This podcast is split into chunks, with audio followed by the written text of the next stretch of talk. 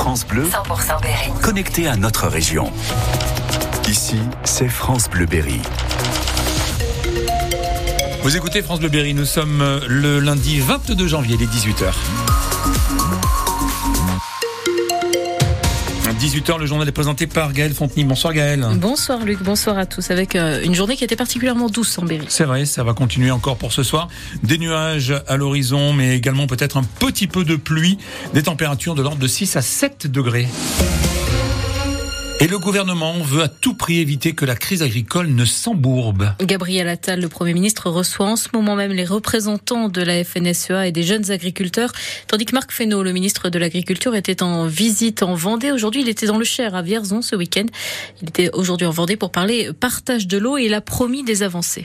Il y a des choses qui mettent un peu de temps. Il y a des choses qu'on peut faire tout de suite. Donc faisons tout ce qu'on peut faire tout de suite, tout de suite, pour améliorer euh, le quotidien de vie des agriculteurs. Et c'est comme ça qu'on essaiera concrètement de répondre à leurs attentes. Les délais d'instruction d'un certain nombre de procédures sont beaucoup trop longs. Deuxième élément, il faut regarder, mais c'est un travail fin à faire, c'est quelle est la norme sur laquelle on voit bien qu'elle est un, frein et qu'elle n'a pas forcément d'utilité. Puis euh, j'ai beaucoup entendu aussi ces derniers temps que les dossiers eux-mêmes sont complexes. C'est-à-dire que pour faire une demande simple de dossier, c'est 20 à 25, 30 pages, quand peut-être nous pourrions simplifier. Le gouvernement veut faire vite pour répondre à une colère latente, une hydre aux nombreuses têtes, l'inflation d'abord qui alourdit la facture énergétique, euh, le travail qui ne serait pas suffisamment rémunérateur, les normes trop lourdes, disent les agriculteurs, loin de celles appliquées par les pays dont on importe les productions. Euh, Sonia Anémich est éleveuse de bovins à Roné dans la Brenne. Pour diversifier son activité avec son mari, ils ont ouvert un restaurant à la ferme. Ils n'ont pas augmenté leur prix ces dernières années. Mais aujourd'hui, ils hésitent à le faire tant la situation n'est plus tenable pour eux. Alors l'électricité, je suis passée de 500 euros à 800 euros en mettant quand même en place des mesures d'économie et malgré un nombre de kilowattheures euh, moindre, on a quand même une augmentation qui est significative sur notre exploitation. Donc euh, vraiment le problème énergie est un problème majeur. L'augmentation de l'énergie met en péril euh, nos revenus puisque on va dire que nos ventes vont rester stables si on veut conserver nos clients parce que tout le monde a le même souci de conserver conserver euh, bah, du pouvoir d'achat. Et si on veut continuer à avoir des clients, il faut absolument maintenir les prix.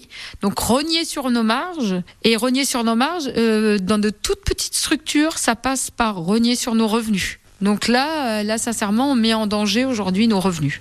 Et demain, nous recevrons Arnaud l'Espagnol, le président de la FDSEA en région Centre-Val de Loire. Par ailleurs, éleveur à Nohangou, près de Bourges. Il sera en direct à 8h moins le quart demain matin sur France Bleu Berry. C'est désormais terminé pour l'association de services à domicile à tout âge, association Berruyère, placée en liquidation judiciaire. Le tribunal n'a pas accepté l'offre de reprise déposée par une autre association du Berry, Aider la vie. À tout âge pourra poursuivre son activité jusque fin février. 75 personnes vont être ensuite licenciées et une centaine de bénéficiaires vont devoir trouver une nouvelle solution pour leur maintien à domicile. Gérard Depardieu ne sera pas poursuivi après le dépôt de plainte de la comédienne Hélène Darras. Plainte classée car euh, les faits sont prescrits. Il remontait à 2007. En revanche, le parquet de Paris annonce qu'il va analyser l'émission complément d'enquête consacrée à l'acteur originaire de Châteauroux. Les enquêteurs veulent déterminer s'il y a eu harcèlement sexuel envers la guide coréenne de l'acteur.